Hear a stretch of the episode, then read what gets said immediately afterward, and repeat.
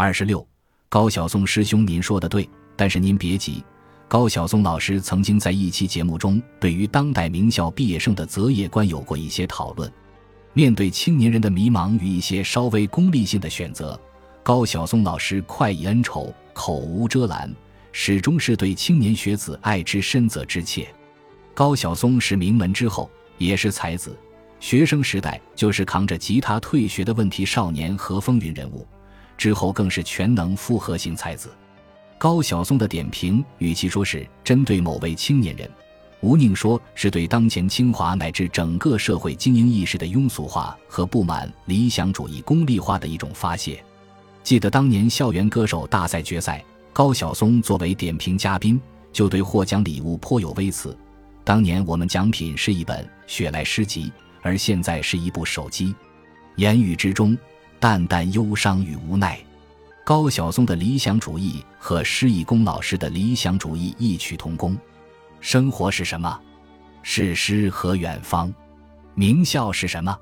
是责任与信仰。他们都是作为成功者，在普遍意义上的成功者，对有能力继任者的一种期待、一种嘱托、一种督促。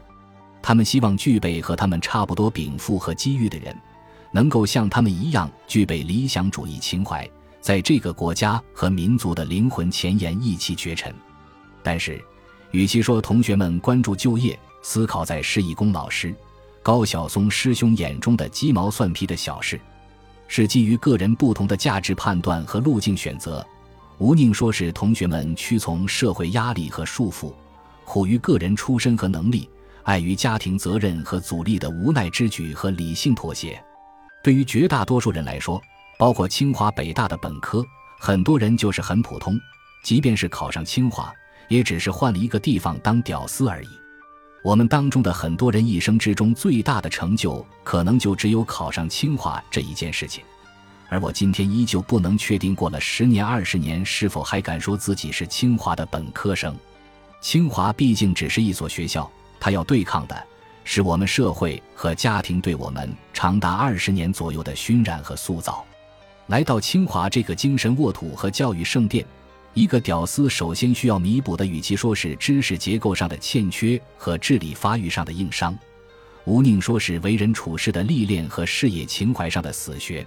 出身偏远农村出来北京，不可能认为室友的爱马仕、凯利包毫无意义。来自大城市的小市民不可能不讨论外企工资高、公务员待遇好。我这种出身普通、家乡偏远、高中时候的小学霸，在精神上达到清华的平均值，就要努力这么久。这个过程中有多少泪水、苦水，遭多少白眼、嘲笑，无需赘述。懂的人都会懂，不懂的永远也不会懂。想想，这和清华无关。只是清华这种理想主义圣地之内，过分强大的现实主义显得太突兀与显眼，但却因为清华的光环而无人在意。就如同太阳黑子显而易见，却因为太阳的光芒太闪耀而无人正视。这是进入一个远高于家乡平台所有普通人的共同境况。不管你清华、北大、人大、复旦、哈佛、耶鲁、牛津、剑桥，屌丝思想。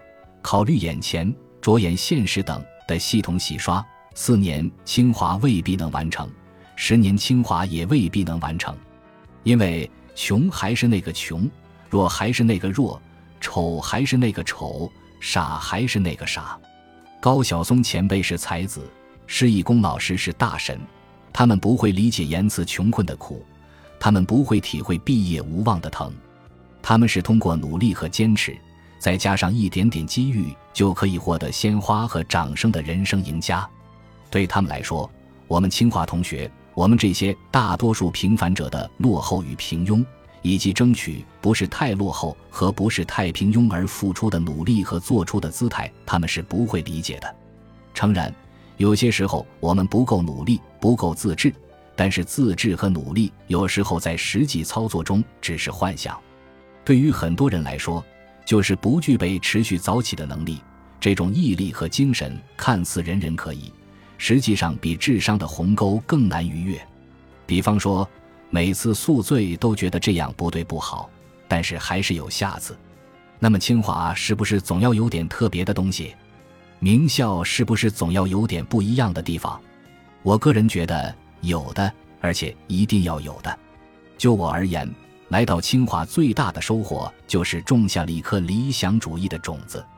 理想主义的实践和理想的开花结果，靠的是天赋、出身、机遇等综合因素，它们构成了理想开花结果的土壤和水分、阳光和空气。清华已经尽可能的提供给大家理想的条件，但是毕竟我们很多人来自盐碱地，走向撒哈拉，太不具备实现理想的机会和条件了，太没有希望让理想开花结果了。但是，毕竟母校给了我一颗种子，这颗种子可能我在别的地方得不到。如果没有清华给我的这颗种子，哪怕有一天我有机会家财万贯，割据一方。我很有可能也不会造福于民、积德行善，而是只顾自己享受、鱼肉乡里。如果说清华给我最大的东西，让我真的有一些高晓松师兄说的名校意识，让我觉得自己有什么东西敢带着校徽着出去走走，我觉得大概就是清华给我的这颗种子，可能一辈子不会发芽，但是一辈子都蓄势待发的种子。高晓松师兄和施义公老师强调的是这颗理想种子的必要性，学校就业引导和同学们对前途的现实考量，则是着眼于这颗理想种子的可行性。这本就是一体两面，只不过对于牛人、富人、美人和笨人、穷人、丑人来说，哪个侧重点更多，哪个更紧迫而已。但是，施义公老师和高晓松师兄强调的这颗种子的必要性。在当前种子可行性实现概率如此之小的情况下，确实有逐渐被忽略的表象。毕竟有这颗种子，没这颗种子确实不一样，因为这将决定你永远是一块沙漠，还是有可能成为绿洲。即便你一生都是沙漠，起码让后人偶然的考古者在你的这片沙漠发现你这颗绿色的种子，感受到你曾经对绿色的渴望。我不粉高晓松。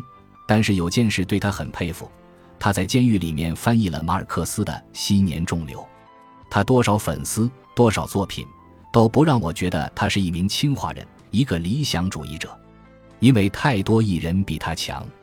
但是这一点让我看到了清华教育在他身上的烙印，这是我目前所知进入监狱的艺人不曾做到的一种清华情节，一种他自己主张的名校情怀。即便在最灰暗的时光，不忘记心中的点滴理想；而一旦有些许机会实现，就全力以赴，快马赶上。清华也好，其他兄弟院校也好，终究是有一批如是义工老师、高晓松师兄可以直接践行理想的人。如果你的家境殷实，有被社会广泛认可的一柄天赋，那么恭喜并祝福你，因为你有资本。有条件直接接过理想主义的大旗，去为了理想奋斗，就像那些特奖大神一样。如果社会都已经认可了你，觉得你身上有一些注定辉煌的东西，那么你要好好利用他们。你要相信，如果这个世界上有个人注定要与众不同、出类拔萃，那这个人就是你。这就是我理解的清华人、名校人。如果你确定你是那种万千宠爱的命运宠，希望你能够好好利用你的才华和资源，这样不枉费上天对你的眷顾。你要明白，你的幸运是我们大多数人一生不可能具备的。你要很努力，很努力，因为你身上浪费的才华和资源是多少人用血汗祈求而不得的。而且，如果你有这样的幸运，请你尽早的走向你应该有的事业。为这个社会利用你可以利用的一切非凡天赋和资源，你和我们普通人坐在一起走寻常的路，对自己和对社会都是一种浪费。这就是我理解的清华人、名校人。但是，亲爱的朋友，敬爱的大神，当你取得了成功之后，希望你能够记得，这个世界上还有一批普通人，一批只能走在普通道路上获取社会资源，与你们的理想还很远的普通人。是我们支撑了这个世界更多的角落，为你们搭建了基础的平台。希望当你在闪光灯下领奖的时候，不要忘记对我们微笑，替我们发声，推动融合与进步，让这个世界可以有更多的资源给平凡的我们。让我们有更多的机会像你们一样，让清华的情怀实现，让施老师和高晓松的批评不在。这就是我理解的清华人、名校人。如果你和我一样，只是普通的家庭和平凡的才智，又没有过人的机遇，这一切都没有。或许我们也只有先找一个稳定的工作，做一个安分的人。或许哪天一样可以成功，虽然不是惊天动地的壮举，但是一样可以有体面的生活、幸福的家庭和坚实的社会贡献。但是希望施义公老师、高晓松师兄不要急，不要伤心，我们的理想种子还有，有机会，我们会让你们满意的。这就是我理解的清华人、名校人。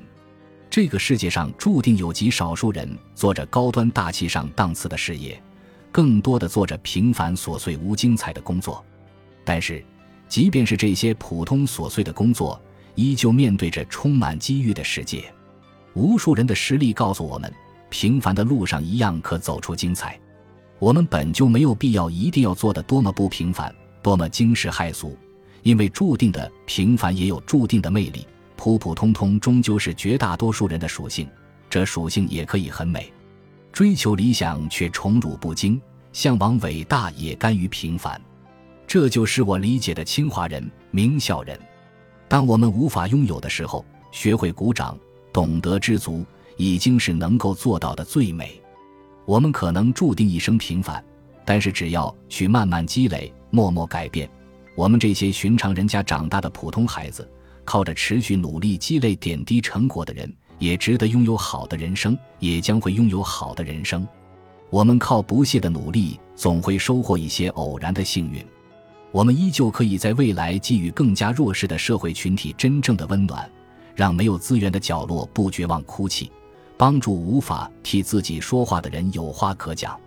侠之大者，为国为民，这就是我理解的清华人、名校人。突然想到了《平凡之路》那首歌。我曾经问遍整个世界，从来没得到答案。我不过像你，像他，像那野草野花。冥冥中，这是我唯一要走的路啊！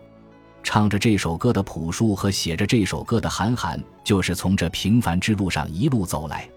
我想对高晓松师兄说：“师兄，您说的对，但是您别急。”